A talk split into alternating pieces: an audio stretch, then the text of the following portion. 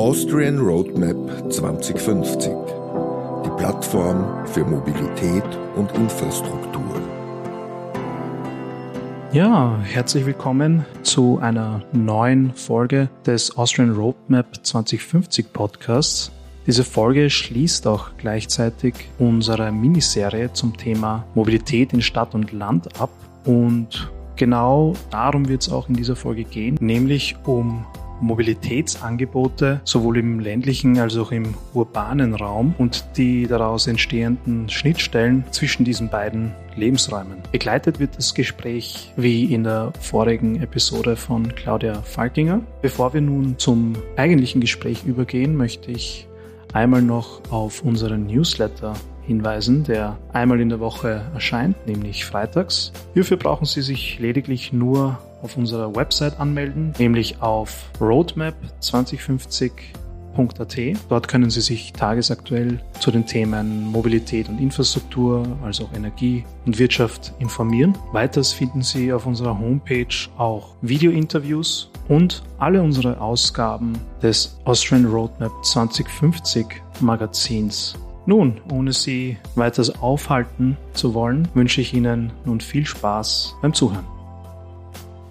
Wir kommen zu unserem zweiten Pendel für heute, nämlich zu Schnittstellen zwischen Stadt und Land und alles, was dazwischen liegt. Ähm, es geht in Richtung lebenswerte Stadt und belebtes Land. Ähm, die zentralen Fragen mit unseren Panelists jetzt. Ähm, schauen wir drauf, wie können wir denn Städte entlasten und eben das Land fördern? Wo wollen wir in Zukunft leben? Wo arbeiten? Wo wie bewegen wir uns denn dort? Ähm, und wo geht's hin? Wieder bitte von links nach rechts an meine Gäste auf der Bühne. Wir fangen an mit Wolfgang Malik, CEO von Holding Graz. Herzlich willkommen. Schön, dass Sie da sind. Ähm, unseren zweiten Gast kennen wir schon, nämlich Hartwig Hufnagel, äh, Vorstandsdirektor Asfinag. Weiter geht's mit Harald Trautsch, Co-Founder und CEO von Dolphin Technologies. Weiter geht's nach Salzburg. Barbara Kleinert, äh, Leiterin des Personenverkehrs. Herzlich willkommen. Nach Niederösterreich, Werner Brachersdorfer, Abteilung Raumordnung, Gesamtverkehrsangelegenheiten, Land Niederösterreich. Und nach Oberösterreich, äh, Günter Steinkellner, Landesrat für Infrastruktur. Herzlich willkommen. Und machen Sie sich auf meine Fragen bereit und die des Publikums. Wir fangen wieder mit unserem äh, Zukunftsbild am 26. April 2050 an, nämlich wie sind wir denn dann mobil in Land und in der Stadt? Herr Malik, wie ist man denn in 2050 in Graz unterwegs? Naja, recht herzlich willkommen, äh, weil die Frage früher gestellt wurde, wie wir angereist sind. Ich bin mit Wasserstoff angereist, also das funktioniert ganz gut. Wie ich die Diskussion jetzt mitverfolgt habe, gibt es da unterschiedliche Meinungen. Ähm, ja, wie wird 2050 äh, für Stadt und Land ausschauen? Das ist immer die große Frage, da möchte ich ein bisschen ausholen. Ähm, die Mobilität per se ist ja äh, unterscheidbar in eine digitale, virtuelle Welt.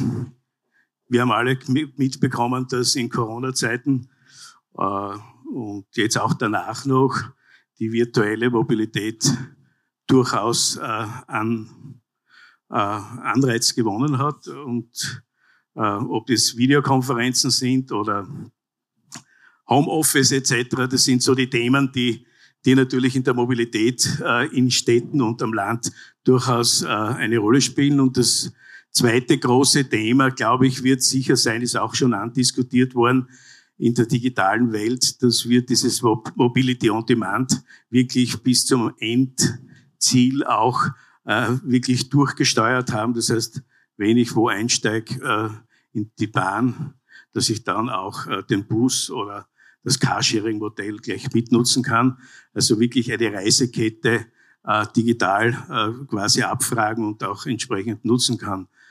Dass bis dorthin die Dekarbonisierung, glaube ich, in allen großen urbanen Bereichen äh, stattgefunden hat, das, glaube ich, setzt sich auch voraus.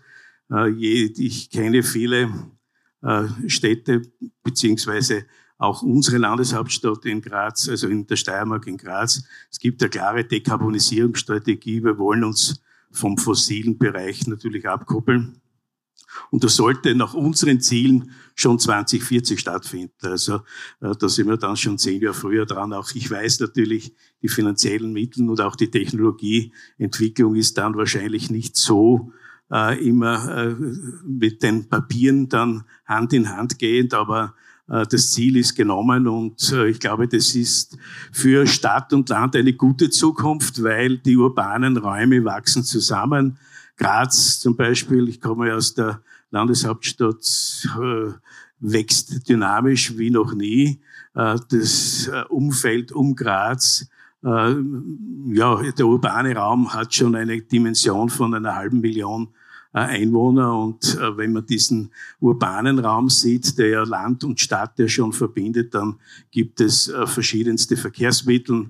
Wir haben es versucht schon mal mit, mit Seilbahnen, also mit Gondelsystemen. Es ist auch die Idee, die derzeit noch in Überlegung steht, mit unterirdischen äh, Bereichen oder so U-Bahnen oder S-Bahnen äh, die Verkehre noch schneller beziehungsweise attraktiver zu erschließen. Aber wie gesagt, eine dekarbonisierte und vor allem digitale Mobilität wird die Zukunft sein. Da gibt es sehr viel in Graz, werden wir heute sicher noch mehr erfahren. Dankeschön. Herr Hufnagel, wie ist man denn auf den Autobahnen 2050 unterwegs? Divers. Divers.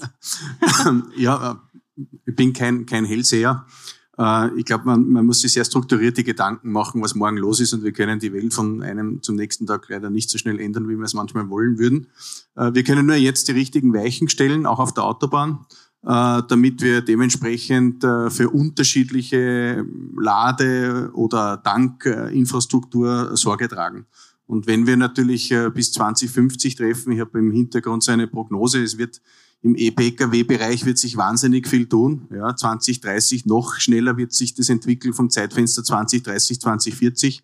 Die Frau Schabo hat das zuerst angesprochen, gerade auch im, im E-Lkw-Bereich etwas äh, noch ein bisschen äh, zu unterschätzt. Wenn sie mich vor einem halben Jahr gefragt hätte, wie geht die Entwicklung beim E-Lkw, hätte das weniger optimistisch beantworten können äh, hätte mehr noch auf Wasserstoff gesetzt, aber mittlerweile gibt es Prognosen, dass der äh, E-Lkw gerade in der Dekade 2030 bis 2040 den E-Pkw im Sinne der, der Zulassungen bei weitem äh, schneller überholen wird. Und dafür müssen wir als ASFINAG dann Sorge tragen, ja? nämlich dass wir, und das ist wichtig, äh, sehr technologieoffen für alle Antriebsarten auf unserem Autobahnnetz dementsprechend für eine Infrastruktur Sorge tragen. Danke. Herr Trautsch, Sie frage, wie sind denn Mobilitätsdaten in Zukunft unterwegs? Naja, ich glaube, dass es, also was ich mir wünschen würde, erstens einmal, dass ich in 28 Jahren, wo ich durchaus meine 70 schon überschritten habe, dass ich da überhaupt noch mobil bin, das wünsche ich mir. Und dass ich weiterhin die Wahl habe, mir auszusuchen, ob ich individuell oder öffentlich unterwegs bin. Das würde ich mir wünschen. Ich würde mir wünschen, dass meine Fortbewegung einen sehr, sehr geringen äh, CO2-Abdruck hat, beziehungsweise gar keinen.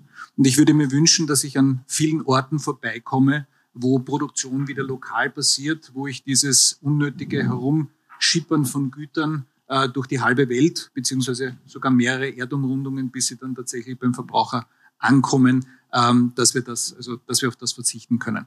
Äh, zum Thema Mobilitätsdaten, also ich komme aus dem Bereich Telematik, also ich setze mich damit auseinander, wie bewegen sich Menschen und wie, sie, wie sicher sind sie dabei.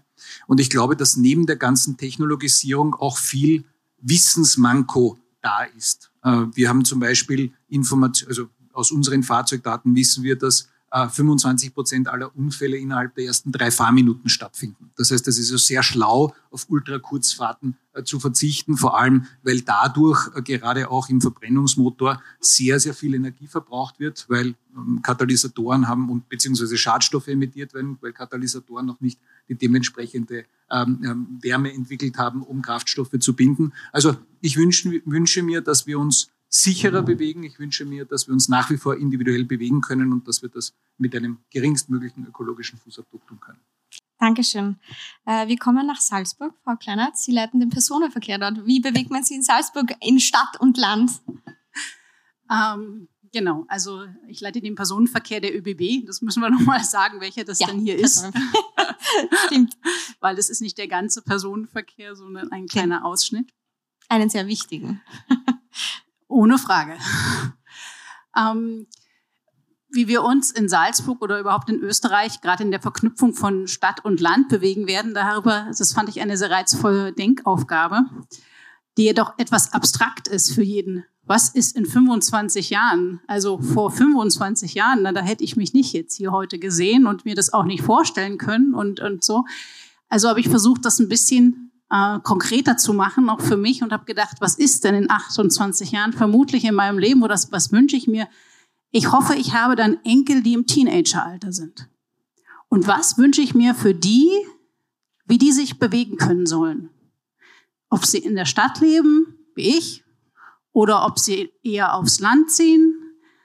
Und was für einen ländlichen Raum stelle ich mir denn da für sie vor? Oder was glaube ich, wo die Entwicklung hingeht? Und wir sehen ähm, diesen Zuzug in die Städte, in Salzburg, in Graz, in der Stadt, in der ich hauptsächlich lebe, da weiß ich es besonders, überall. Und dieser Trend wird andauern. Es gibt diese Tendenz, die Leute da in diese Ballungsräume ziehen. Und ich denke, wir werden das auch wieder mehr in den ländlichen Räumen sehen, weil das digitale Arbeiten neue Möglichkeiten schafft, nicht unbedingt in die ganz großen Ballungszentren zu ziehen. Ähm, Industrien oder Dienstleistungsindustrien, die entstehen halt nicht nur an dem einen großen Produktionsstandort sein müssen, sondern auch dislozierter, sodass der ländliche Raum eben auch wieder neu eine Chance bekommt, aber auch dort natürlich Konzentration stattfinden wird und muss, denn diese fürchterliche Zersiedlung in Österreich ist ein Problem für die verkehrliche Erschließung. Und wie stelle ich mir das jetzt vor für meine Enkel? Naja, es gibt diese Ballungszentren, die gut erreichbar sind mit der Bahn an der Hauptachse, mit Bussen, die angeknüpft sind, um das zu erschließen, was mit einer Bahn nun nicht so leicht zu erschließen ist aufgrund geografischer ähm, Gegebenheiten und dann dort aber auch weiter vernetzt, dorthin, wo auch immer noch Menschen vereinzelt leben der Illusion dürfen wir uns ja nicht hingeben, dass all das, was jetzt da steht an Häusern, plötzlich verschwindet und alle nur noch zusammenwohnen wollen. Das hat ja was mit äh, gesellschaftlicher und, und, sozialer Prägung zu tun, auch wie man leben möchte. Und, und, und da kommt es eben auf die Verknüpfung dieser verschiedenen Verkehrsträger an. Der Bahn, die selbstverständlich elektrifiziert ist überall, weil wir ja gehört haben, es ist jetzt der effizienteste Antrieb, auch bei der Eisenbahn ähm, die Busse, die andere Antriebsformen auch haben werden, aber da sind, weil eben mehr Menschen auf einmal transportiert werden müssen und sollen, aber eben dennoch das Individuelle auch da bleiben wird und muss, weil der öffentliche Verkehr kann nicht jedes Verkehrsbedürfnis zu jeder Zeit so, jetzt will ich los, befriedigen. Aber wenn es nicht mehr drei Autos in einer Familie sind, sondern vielleicht nur zwei oder eins, dann hat man ja auch schon sehr viel gewonnen im Sinne auch der Dekarbonisierung. Danke. Ein schönes Gedankenspiel. Wie schaut das eigene Leben vielleicht 2050 und darüber hinaus aus, beziehungsweise wie will man es? Ähm, wir gehen nach Niederösterreich. Herr Brachersdorfer, wie schaut es denn dann aus? Äh, Niederösterreich, extrem großes Bundesland. Wie bewegen wir uns da fort? Ausschauen tut hoffentlich gut. äh, wie bewegen wir uns? Ich denke mir multimodal. Das ist ein Thema, das wir auch stark verfolgen. Ich denke, wir haben ähm, ganz unterschiedliche Voraussetzungen und Anforderungen in einem Flächenbundesland. Wir haben die Hälfte der Niederösterreicherinnen in einem Radius 30 Kilometer um Wien. Wohnt die Hälfte der Bevölkerung, die andere Hälfte äh, sehr dispers verteilt in dem restlichen sehr großen Bundesland. Das heißt, wir haben in der Mobilität und in der Mobilitätsplanung, das ist meine Aufgabe, ganz, ganz unterschiedliche Herausforderungen und Rahmenbedingungen. Wir setzen sehr stark auf Achsenkonzepte. Wir haben und forcieren sehr stark sowohl Bus- als auch Bahnleistungen auf den Verkehrsachsen, ergänzen jetzt in Zukunft immer mehr durch On-Demand-Verkehre, weil ich glaube, dass die Zukunft, die mittlere Zukunft in der Individualisierung der Mobilität liegt. Wenn wir Angebote schaffen, die nahe dem des Besitz des eigenen Autos kommen, und ich sage bewusst nahe dem, weil wir werden das natürlich nicht in allen Landesteilen zu jeder Zeit erreichen.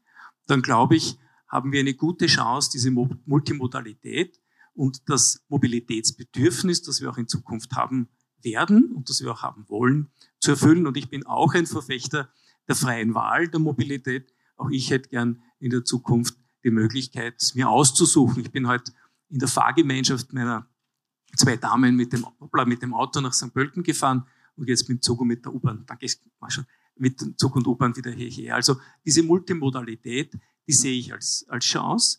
Was ich aber ganz klar sehe, weil Sie auch gefragt haben, was sehe ich 2050, Vereinfachungen der Systeme.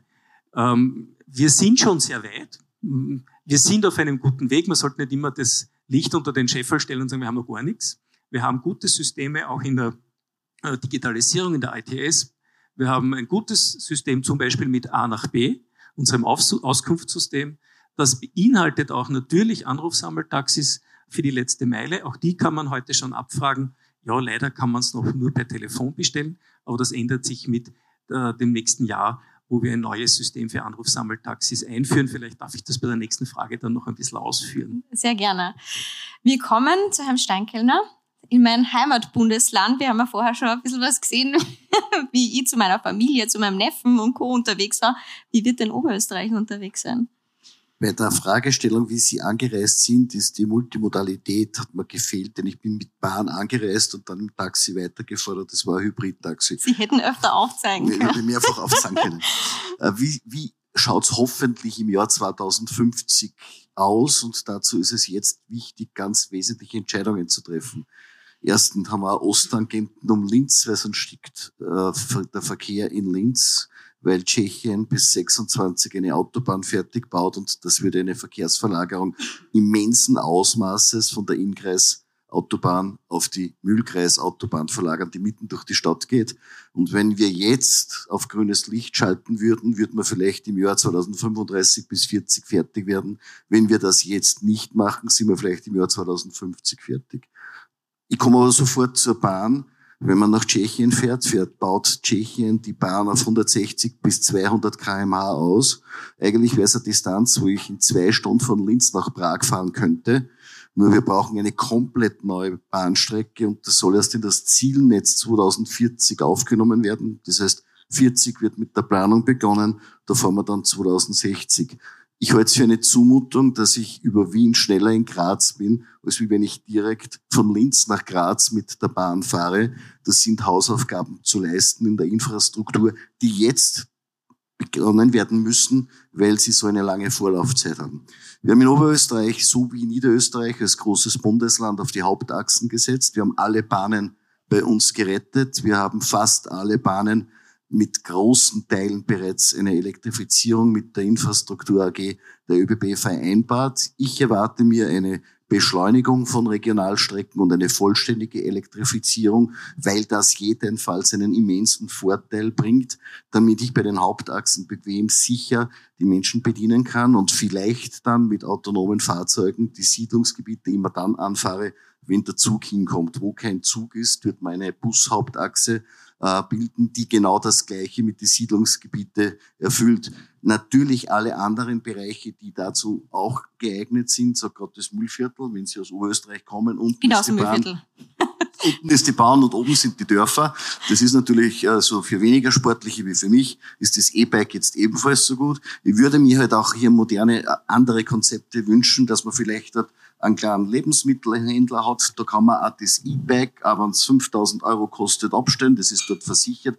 Und ich habe es wieder und fahre mit dem E-Bike äh, dann den Berg hinauf in mein Siedlungsgebiet, wenn ich nicht autonom fahren möchte. Ich glaube, äh, MAS als Mobility as a Service ist genau das, was wir erreichen wollen. Und jetzt ein bisschen schlussprovokant, weil ja die Schallerburg äh, gefragt wurde und der Parkplatz Schallerburg, ich habe kurz nachgeschaut im Wegfinder der ÖBB, habe das also innerhalb kürzester Zeit gefunden. Das Problem, was wir nur haben, ist, dass die ÖBB auch ein betriebswirtschaftliches, unternehmerisches Interesse hat, nun auch nicht, hat sie ihre Aufgabe. Und ich als Verkehrslandesrat, mir ist vollkommen wurscht ist, ob das die ÖBB macht, mein Oberösterreichischer Verkehrsverbund oder meine äh, drittgrößte äh, Mobilitätsgesellschaft in äh, Österreich, das wäre die Linz AG, das wäre mir gleich. Aber alle haben ihre betriebswirtschaftlichen Interessen und dann wird es wahnsinnig schwer, dass man eigentlich eine sogenannte One Mobility, wo wir als Länder gemeinsam das aufstellen wollen, damit die Wünsche erfüllt werden können, wo sie gleichzeitig dann nicht nur die Information, sondern auch das Ticket oder das Auto oder das Fahrrad buchen können Aber natürlich hat die ÖBB Interesse, dass sie hier federführend tätig ist und natürlich den Kunden damit an sich bindet. Und das ist noch eine gewaltige politische Aufgabe, diesen Knoten zu durchschneiden, wenn denn der zerschnitten wäre. Und wir würden hier volkswirtschaftlich und gemeinwirtschaftlich für den Verkehr nur denken und nicht betriebswirtschaftlich, hätten wir schon längstens eine Lösung. Herr Steinkeller, Sie haben ja die Verbindung nach Graz angesprochen, wie lange das dauert. Vielleicht, Herr Wallig, direkt. Ähm, man steht da zwischen einem ziemlichen Spagat von Stadt, Land oder zu anderen Bundesländern, wie wir gerade gehört haben. Ähm, was macht denn da die Stadt Graz genau um diese Bedürfnisse der Bevölkerung, egal wo sie leben, ähm, entsprechend auszurichten, beziehungsweise wie ist man denn bereit für so eine klimafitte Mobilitätszukunft? Ja, ich habe vielleicht früher eingangs bei der ersten Frage äh, noch ein Thema vergessen, das wir vielleicht jetzt noch kurz nachholen können, beziehungsweise streifen können. Ich glaube, dass 2050 die, die heilige Kuh der, der Österreicher oder auch der, der Menschheit, nämlich das Auto, schon ziemlich zurückgedrängt haben werden.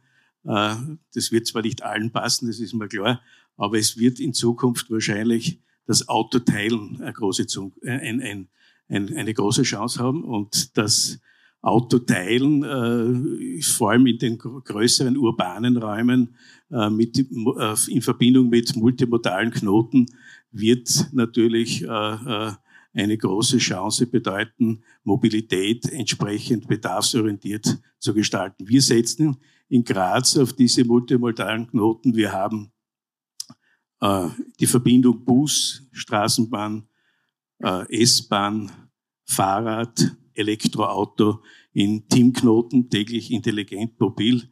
Viele von den anderen Landeshauptstädten kennen das. Wir haben ja auch mit Linz eine Partnerschaft diesbezüglich eingegangen.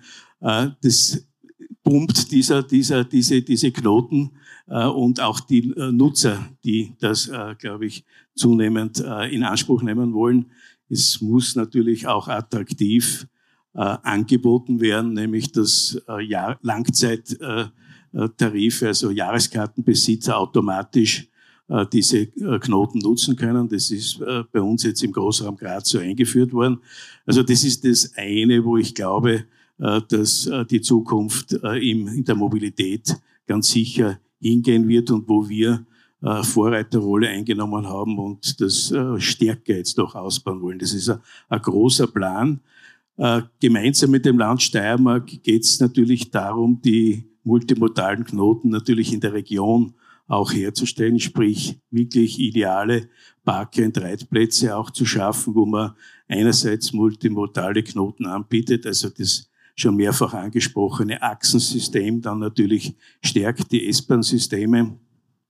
Und wenn ich jetzt in Graz ja, dieses Jahrzehnt betrachte, haben wir die große Chance, nämlich mit zwei, zwei äh, hochrangigen Bahnverbindungen, nämlich einerseits mit der Kolmbahn, äh, die 2026 in Betrieb gehen soll und mit, das, mit dem Semmering-Basistunnel, äh, der jetzt, wie wir gehört haben, sich leider verzögert, aber auch noch in diesem Jahrzehnt in Betrieb gehen soll, wirklich tolle, neue Erschließungen in, in der Region, sogar über die Bundesländer hinausgehend. Also wer hätte sich gedacht, dass ich von Graz äh, in 42 Minuten am Wörthersee fahren kann und meinen Kaffee trinken kann oder der Kärntner, wenn er will, in 42 Minuten in Graz sein kann. Also die Modernität und vor allem der Ausbau des öffentlichen Verkehrs äh, findet äh, statt und ich glaube, die Zukunft liegt darin, und da sind wir in Graz gemeinsam mit dem Land Steiermark äh, darauf ausgerichtet, diese, diesen Ausbau zu nutzen, um diese Vernetzung zwischen dem individuellen Verkehrsmittel, also Autoteilen, und äh, äh dem öffentlichen Verkehr gut zu gestalten. Jetzt muss ich direkt weitergeben an Herrn Hufnagel, nachdem Herr Wali gesagt hat, ähm, wenig Auto beziehungsweise geteilt. Äh, bei der ASFINAG denkt man oft direkt an motorisierten Individualverkehr. Dennoch setzen Sie auf Multimodalität. Warum genau? Naja, ähm, ich glaube, das ist ganz entscheidend, dass wir multimodal in Zukunft denken. Ich glaube, äh, dass es wichtig ist, immer das Mobilitätssystem und das Gesamtsystem im Auge zu behalten. Dass äh, wir 2050 vielleicht äh, einfach komplett automatisiert die Wahl treffen, welches Vehikel ich nehme. Und nicht mehr mir den Kopf zerbrich, steige ich morgen ins Auto, fahre übermorgen mit dem Zug, welche Streckenverbindungen sind die idealen, habe ich dort vielleicht einen Parkplatz, habe ich dort die eigene Ladestation, äh, etc. Wir müssen uns ja heutzutage mit wahnsinnig vielen unterschiedlichen Komponenten beschäftigen, wo es dann vielleicht ein leichtes ist, zum Autoschlüssel zu greifen, sich ins Auto zu setzen und einfach dorthin zu fahren. Und ich glaube, das ist so die Herausforderung, die wir stemmen müssen im Sinne der Multimodalität, dass das, dass das Miteinander vernetzen, das multimodal Denken beim Menschen automatisiert funktioniert. Und da müssen wir wahnsinnig viele Maßnahmen setzen. Aber ich glaube, äh, da, sind wir, da sind wir ganz gut dabei. Ich möchte vielleicht äh, eines erwähnen. Ich komme ja aus einer Zeit äh, damals, wo man den Overhead-Projektor im Klassenzimmer nicht nur dazu benutzt hat, um das Klassenbuch zu verstecken, sondern wirklich auch äh, Folien darüber zu legen. Und wenn man jetzt äh, das Autobahnnetz äh, auf eine Folie hinlegt und darüber das Netz der Bundesbahnen drüber legt, dann wird man sehr oft und sehr schnell erkennen, dass ja das Autobahnnetz mit dem der Bundesbahnen nicht so weit entfernt ist. Aber wir, es ist uns nicht gelungen, in den letzten Jahrzehnten das wirklich maßgeblich zu nutzen. Und äh, wir könnten jetzt ein bisschen über den Tellerrand äh, denken und schauen, wie könnten wir denn immer das liebgewonnene Thema Park and Ride, also das Park and Ride Anlagen gibt's jetzt, Park and Drive Anlagen gibt's jetzt, aber wie machen wir das für den Menschen so einfach wie möglich? Nämlich Park and Ride von der Straße auf die Schiene zu hüpfen. Und da haben wir jetzt ein vorbildliches Projekt, erstmals in der Geschichte gestartet der beiden Unternehmen Asphanac und Bundesbahnen. Man hat sich einem gemeinsamen Ziel verschrieben, was dementsprechend auch äh, determiniert ist, einen Park-and-Ride-Platz der Zukunft zu konzipieren.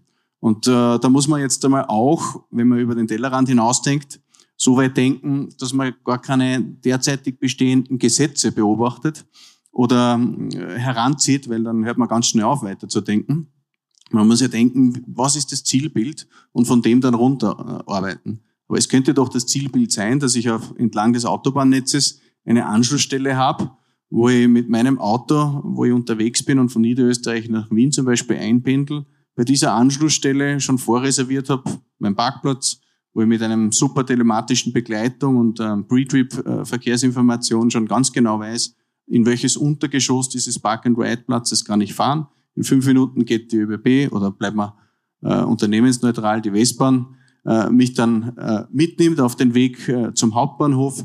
Ähm, und das muss automatisiert wie möglich gelingen. Also das, es gibt noch wahnsinnig viel zum Tun. Man muss es nur oft einfach anpacken und am Boden bringen und einfach einmal äh, ein bisschen out of the box denken.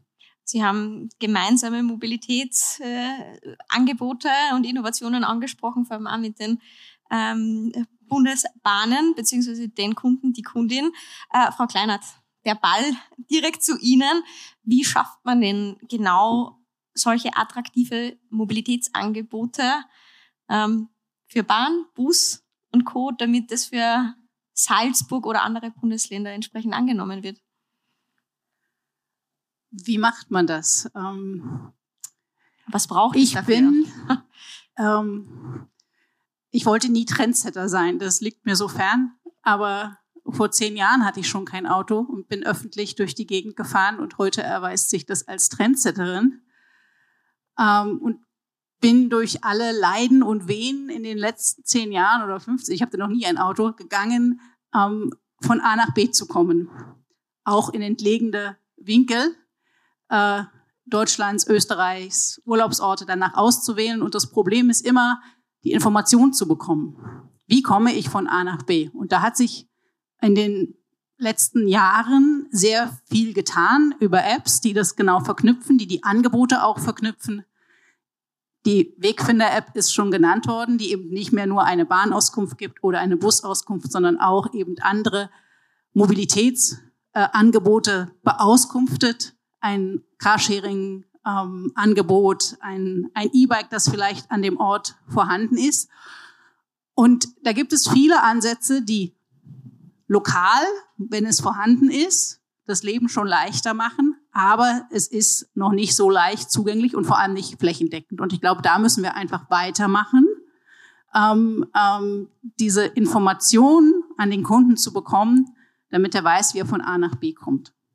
Und äh, es wird immer so sein, dass man ähm, vielleicht an Grenzen stößt und nicht jeden Winkel des Landes immer so einfach erreicht.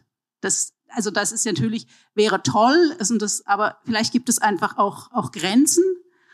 Und ähm, ich sehe noch eine ganz andere Grenze, die wir haben. Ähm, wenn wir in die Zukunft denken, unser aller Verhalten wird sich ändern müssen. Ja? Der Weltklimabericht ist ein bisschen untergegangen anhand, unter den dramatischen Ereignissen, die äh, in Osteuropa sich gerade ähm, stattfinden. Aber was da aufgezeigt wird, heißt, wir müssen CO2 sparen und wir müssen was tun. Und das heißt nicht nur bei der Mobilität, sondern bei jedem Produkt. Und es wird teurer werden, das Leben, was wir jetzt haben. Und es wird sich damit ändern, ganz sicher. Und wir werden unser Konsumverhalten in jeder Dimension vermutlich ändern müssen. Und ganz so vielleicht bequem, wie wir es heute uns vorstellen, einfach weitermachen. Wir müssen nur hier und da ein bisschen was tun, wird es vermutlich nicht sein. Ne? Und das wird auch das ständige von A nach B hetzen und hierhin fahren und jeden Winkel gesehen haben auch verändern. Herzlichen Dank. Wir springen nach Niederösterreich. Herr Brachersdorfer. Ähm, das größte Bundesland Österreichs, ähm, Stadt, Land, gibt's alles durch die Bank. Wie erreichen wir denn in Zukunft das Versprechen einer Mobilitätsgarantie für jeden in der Bevölkerung? Ja, also zunächst muss man mal drüber nachdenken, was meint man unter Mobilitätsgarantie? Was ist es ein, ein für uns ist es ein Auftrag, ein, ein, eine Vision der Zukunft, wie wir Mobilität gestalten wollen. Ich habe schon gesagt, wir setzen sehr stark auf Multimodalität. Aber erlauben Sie mir zunächst ganz, ganz kurz ein paar Fakten äh, zu sagen, wie wir uns weiterentwickeln wollen oder wie wir uns schon entwickelt haben. Wir haben in den letzten fünf Jahren das Budget für Bestellung von Verkehrsdiensten verdoppelt. Wir geben heute äh, genau das Doppelte, fast genau das Doppelte und sogar mehr als das Doppelte aus als äh, vor fünf Jahren. Um es in Zahlen zu sagen, wir haben 65 Millionen Euro aufgewendet, um bei Bahn- und Busbetreibern Verkehrsdienste zu bestellen. Und äh, wir verwenden äh, im Budget 22 165 Millionen Euro dafür. Dass Sie die, diese Dimensionen mal sehen. Vielleicht auch nur als Hinweis, wir sind Besteller von Verkehrsdienstleistungen. Wir bestellen gemeinsam mit, den, mit dem Bund bei der ÖBB Verkehrsdienstleistungen und wir bestellen alleine Busleistungen. Was bestellen wir? Wir bestellen 53 Millionen Buskilometer pro Jahr bei unterschiedlichen Anbietern, auch beim Postbus, einer unserer größten Partner, aber auch bei vielen anderen, auch bei kleinen Firmen, die regional äh, Busbetreiber sind. Und wir bestellen etwa 31 Millionen Kilometer Bahnkilometer. Das ist das Volumen, das ist unsere Basis und ich habe es auch vorher schon gesagt, das ist unser Backbone-Netz. Und ähm, vielleicht darf ich Ihnen vier Projekte vorstellen, an denen wir arbeiten, die für uns zukunftsorientiert sind. Projekt Nummer eins. Und da möchte ich bei, dem einfachsten, bei einer einfachen Mobilitätsform beginnen, beim Radfahren. Wir haben 47 Prozent unserer Wege sind kleiner als fünf Kilometer pro Tag. Wir sehen darin ein riesengroßes Potenzial und wir haben deshalb äh, in Niederösterreich äh, eine Initiative gestartet, ganz, ganz stark auf die aktive Mobilität zu setzen. Zu Fuß gehen und Radfahren ist für uns ein ganz, ganz wesentliches Thema. Wir haben eine eigene äh, Gesellschaft auch dafür gegründet. Nicht nur, weil wir Leihräder darüber betreiben, unser Nextbike-System, sondern weil wir auch dieses Mindset verändern wollen. Wir wollen die Menschen zum Fahrrad bringen und das ist ja derzeit nicht so schwer. Ähm, zumindest gehen die Fahrradverkäufe ja gerade durch die Decke. Das ist ein ganz wesentlicher Punkt. Wir setzen auf diese äh, Mobilität im Nahbereich. Ähm, ein Projekt, äh, wie stellen wir uns On-Demand-Verkehre der Zukunft vor? Wir, wir haben gerade ein Projekt, das wir jetzt ausrollen, das wir umsetzen. Wir lösen Busdienste untertags auf. Wir fahren untertags keine Linienverkehre mehr in Schwachregionen. Ich spreche jetzt vom ländlichen Raum. Wir fahren in der Früh den Schülerverkehr, da brauchen wir große Busse, um 50, 100 Kinder zu transportieren. Aber wir brauchen untertags diese Linien zum Teil nicht. Wir fahren leere Busse. Wir haben doppelt so viel bestellt wie vor fünf Jahren. Und wir haben immer noch die Kritik, ihr fahrt mit leeren Bussen durch die Gegend im ländlichen Bereich. Und deshalb haben wir gesagt, wir brauchen hier eine Veränderung.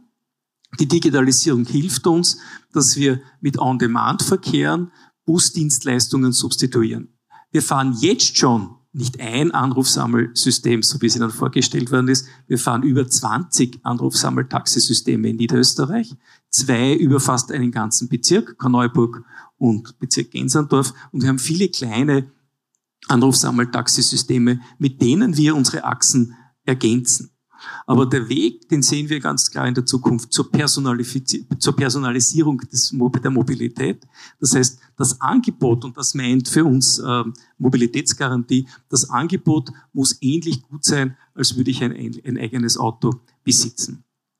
Wir könnten jetzt wahrscheinlich noch eine halbe Stunde, könnte ich Ihnen erzählen, was dann die Parameter dafür sind, die Bedingqualitäten sind, aber das geht jetzt wahrscheinlich zu weit, aber gern nachher dann noch im Gespräch. Ein, ein, ein drittes Projekt, das ich Ihnen ähm, sagen wollen möchte, neben dem Rad und neben, dem, neben diesem äh, System ist unser Projekt Lisa Tullen. Ähm, das ist unser zweites Mobilitätsprojekt, wo wir die Multimodalität heute auf der Straße, auf der Schiene, im Anrufsammeltaxi haben. Das probieren wir nicht aus, darüber denkt man nicht nach, sondern das haben wir. Wir haben es im, im Bereich Gensandorf, dort fahren wir schon da kommen jetzt die Elektrobusse dazu. Dort haben wir Mobilitätsstationen, wo alle Mobilitätsformen vom Leihrad, vom Leihauto, vom Bus dort äh, und der Bahn natürlich äh, in Gensandorf angebunden sind. Wir probieren das aus. Wir schauen uns an, wie erfolgreich ist das? Wie schaffen wir es vor allem bei den Menschen, dass sie diese Systeme auch nützen? Das Zweite, das in Betrieb gehen wird, jetzt sehr nach, ist Lisa Tullen. Das heißt, wir connecten den Bahnhof Tullen, diese große Station, ähm, Tullnerfeld mit der Stadt Tulln. Äh, wir werden fünf Mobilitätsstationen dort haben, wo Sie alle diese Formen nützen können, um möglichst einfach und effizient ähm, auch mit dem öffentlichen Verkehr Ihr Ziel äh, zu erreichen. Ich wollte Ihnen da einen kleinen Ausblick geben, was wir tun. Vielleicht noch eins, was Hartwig äh, gesagt hat, ähm, die, die, die moderne Form des Park and Rides. Ähm, wir haben auch da schon weitergedacht. Wir haben bereits leider noch nicht sehr, sehr gut ausgereift, aber es gibt schon ähm, für einige Pilotanlagen, zum Beispiel St. Valentin, eine Echtzeitinfo des Besetzungsgrades von Park-and-Ride-Anlagen. Also Sie können, wenn Sie zu Hause wegfahren, schon nachschauen, habe ich dort noch eine Chance, einen Platz zu bekommen. Das haben wir schon im Betrieb. Und wir wollen als nächsten Schritt Reservierungssysteme dort einführen. Das heißt, wenn ich nicht ein Pendlerin bin, der um 6.30 Uhr schon dort ist und noch einen Platz erwischt, sondern vielleicht erst um 9 kommen möchte, dann möchten wir mit Reservierungssystemen arbeiten, abgebildet in unseren Apps, die wir auch verwenden. Und da möchte ich auch und meinem ähm, lieben Kollegen ähm, äh, da wirklich recht geben. Wir brauchen multifunktionale Systeme und nicht von Einzelanbietern. Wir wollen als Land Niederösterreich, als Besteller White-Label-Lösungen äh, haben. Das heißt, nicht ein Anbieter, ein Mobilitätsanbieter kann alles und gibt alles vor. Wir wollen einen Markt haben, wir wollen uns aussuchen können, wir wollen einen Wettbewerb haben zwischen den Systemen, um damit das Beste für den Kunden, für die Kundin, für den Bürgerinnen und für den Bürger zur Verfügung zu stellen. Dankeschön. Danke für die Einblicke in Niederösterreich. Tun Sie ja unglaublich viel. Schauen wir in die nächsten 12.000 Quadratkilometer in Österreich, nach Oberösterreich. Herr Steinkellner, wir haben jetzt schon sehr viel gehört, was Sie so tut in, in Österreich. Wie schaut es denn in Oberösterreich aus und was macht für Sie ein Mobilitätssystem aus, mit dem Sie wirklich für das Land Oberösterreich zufrieden sind? Jetzt muss ich auch ein paar Zahlen sagen, weil sonst bin ich dann mit Zahlen erschlagen. Also unser Verkehrsdienstevertrag von Oberösterreich für die nächsten zehn Jahre mit der ÖBB umfasste eine Milliarde 770 Millionen Euro, nur was wir bestellt haben mit der ÖBB äh, und 220 Millionen noch einmal für die Privatbahnen, die wir bestellt haben. Und worauf wir wirklich stolz sind, ist eigentlich der Infrastrukturvertrag von 725 Millionen Euro, wo die Elektrifizierungen sämtlicher Bahnen leider noch nicht die Hausruckbahn, leider noch nicht das Endstück Satellit Grönau auf der Allentalbahn und leider noch nicht Kleinzell bis Eigenschlegel inkludiert sind. Da beginnen wir jetzt die Verhandlungen, weil ich gehe davon aus, dass keine Bahnen mehr stillgelegt werden, sondern alle bis zum Endpunkt elektrifiziert werden müssen. Da sind wir jetzt gerade dabei. Äh, alle diese sogenannten Systeme gibt es. Ich möchte vielleicht auf ein ganz ein kleines Beispiel bringen, weil der Kollege aus der Stadt Graz, das Team, wo Linz und Graz und Shared Mobility gut zusammenarbeiten. Wir können das in Graz nützen, die Grazer bei uns in Linz oder Leonding. aber die ÖBB spielt bis dato nicht mit als Beispiel.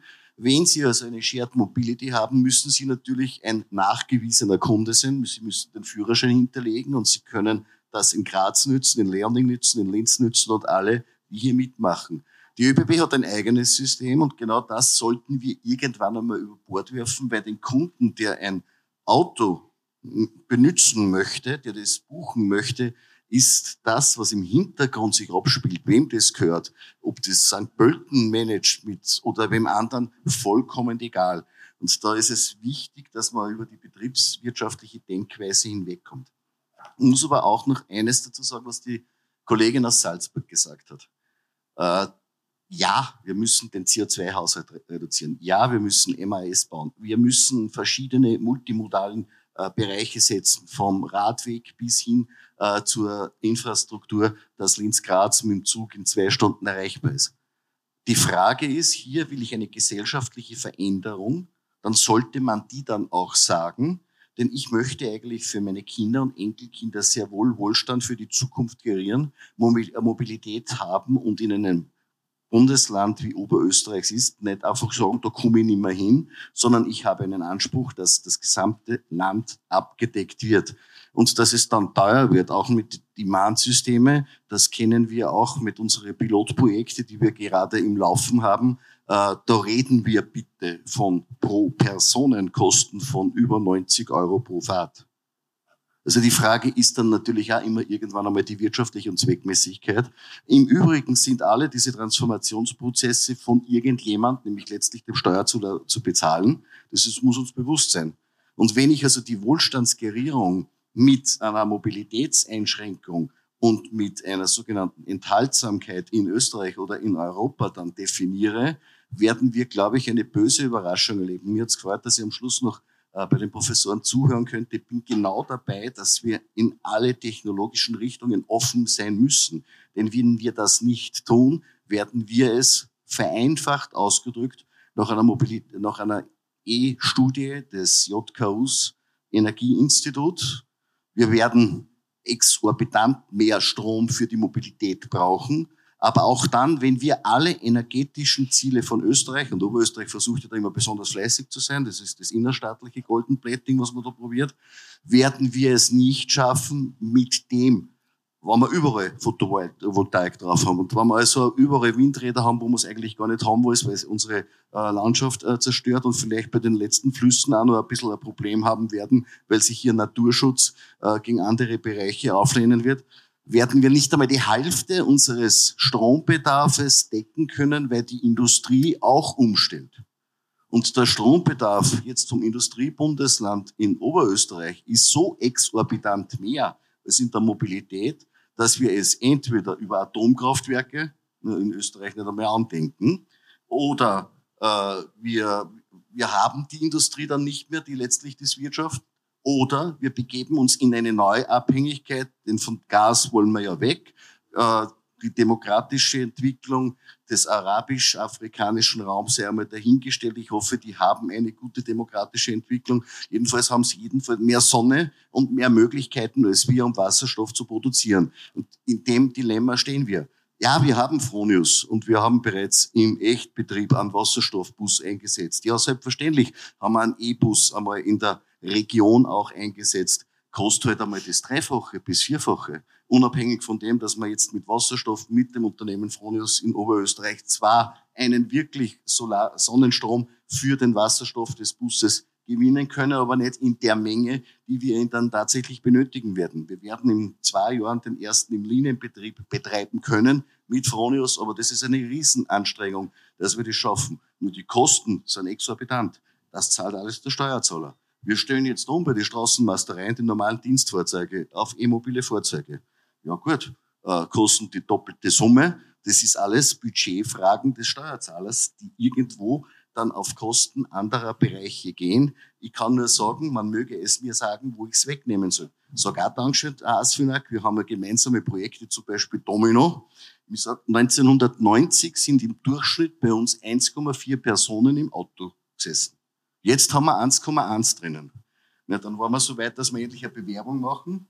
Und dann kam Corona, da war es also ein bisschen schwierig, jetzt äh, die Menschen zu begeistern, dass miteinander fahren. Jetzt müssen wir erst einmal die Leute wieder zurückgewinnen. Das gilt für den öffentlichen Verkehr, genauso das Miteinander fahren und einfach Mobilität zu teilen. Und da kann ich nicht nur ein auf ein Thema setzen, sondern das ist eine wirklich komplexe Frage, wo ich überall jeweilige Leistungen bringen muss.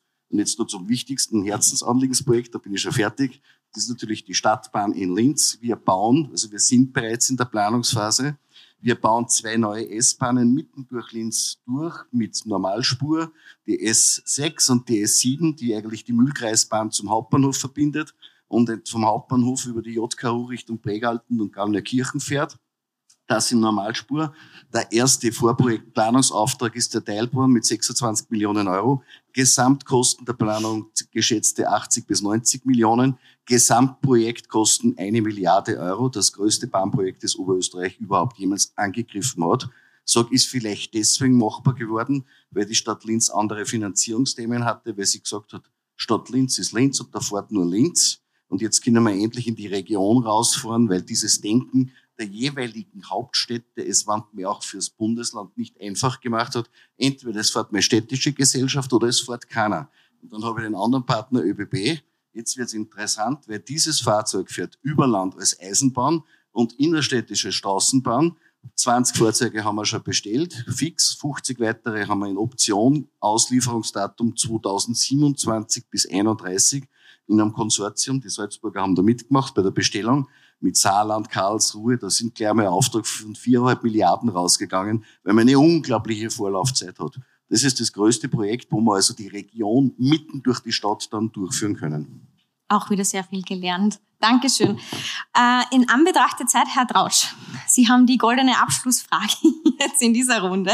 Wir haben jetzt von ganz vielen verschiedenen Möglichkeiten, Vorhaben, Tätigkeiten Stadt und Land ähm, erfahren äh, zum Thema Daten, Verkehrsströme. Daten stecken überall dahinter. Was sagen Sie? Was ist der wirklich nächste Schritt, um diese ganzen Aktivitäten umzusetzen, Synergien zu heben und am besten mit unseren Ressourcen, mit unserer Energie umzugehen? Also ich habe jetzt den, den, gerade den letzten Ausführungen und der wahnsinnigen Komplexität dieser Entscheidungsfindungen ge, gelauscht und äh, für mich als Kunde oder User, die wir ja auch alle sind, ist ja die Mobilitätsentscheidung doch auch nicht unkomplex. Ich wohne im fünften Bezirk und arbeite im zweiten Bezirk in der Nähe von der WU im Viertel 2. habe also verschiedene Möglichkeiten, in die Firma zu kommen. Ich kann mit dem eigenen Auto fahren, ich kann mit der U-Bahn fahren, ich könnte mit dem Fahrrad fahren, ähm, ich kann ein Carsharing nehmen, ich könnte mit einem äh, Uber fahren, ich, ich könnte mit dem Taxi fahren. Ähm, das ist relativ kompliziert, weil ich muss mir immer überlegen, äh, ist jetzt ein Garagenplatz frei, äh, regnet es gerade, äh, was ist jetzt meine Priorität? Und aus der Konsumentenperspektive, und wir haben uns da in einem Joint Venture mit einem großen österreichischen Versicherer vier Jahre damit beschäftigt, ist, wie treffen den Menschen überhaupt Mobilitätsentscheidungen? Und wir sind zu dem Schluss gekommen, dass es in Wirklichkeit so drei Basiskriterien gibt, oder so drei Entscheidungsbäume. Das eine ist, muss ich schnell sein, also ist Geschwindigkeit meine absolute Priorität. Ähm, das zweite ist, äh, ist äh, Komfort meine absolute Priorität. Und das dritte sind Kosten meine Priorität. Und, und auf Basis dieser drei Entscheidungsbäume gibt es dann noch weiterführende Gedanken, wie zum Beispiel, habe ich was zu transportieren, was natürlich den Individualverkehr dann priorisiert und so weiter. Und wir haben uns in diesem ähm, Zusammenhang natürlich darüber Gedanken gemacht, wäre, wie intelligent es denn nicht wäre, wenn ich auf Basis dieser Kriterien äh, Vorschläge bekommen würde. Das heißt, wenn ich ganz einfach sagen würde, ich will von A nach B und dann bekomme ich den Vorschlag für den schnellsten Weg, den günstigsten Weg und den komfortabelsten Weg. Und woran wir tatsächlich gescheitert sind, ist es, nämlich diese ganzen Anbieter miteinander zu verbinden. Die große Problematik ist, es ist de facto unmöglich, äh, Tickets zu kaufen für verschiedene Verkehrsbetriebe oder Verkehrsbetreiber. Es ist sehr, sehr schwierig, große Unternehmen wie oder Carsharing-Unternehmen oder, oder Unternehmen wie Uber jetzt in eine, in eine gemeinsame Plattform hineinzubringen. Sie haben Wayfinder angesprochen, äh, das, das sind äh, Unternehmen, die sich damit äh, bemühen. Es gibt Mars in, in den Nordics, die sich sehr stark damit auseinandersetzen.